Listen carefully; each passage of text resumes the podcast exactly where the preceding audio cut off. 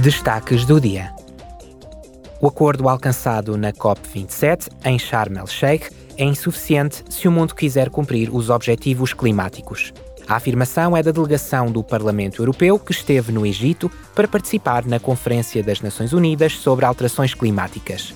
O Parlamento está atualmente a negociar com os Estados-membros o pacote Objetivo 55 em 2030, a fim de permitir à UE a concretização do seu objetivo mais ambicioso para 2030.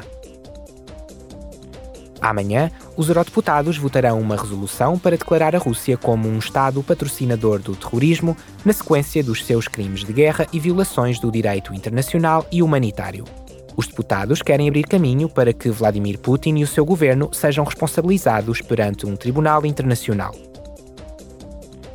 Também amanhã, os eurodeputados debaterão e votarão a ajuda às necessidades de financiamento a curto prazo da Ucrânia com um empréstimo de 18 mil milhões de euros para 2023.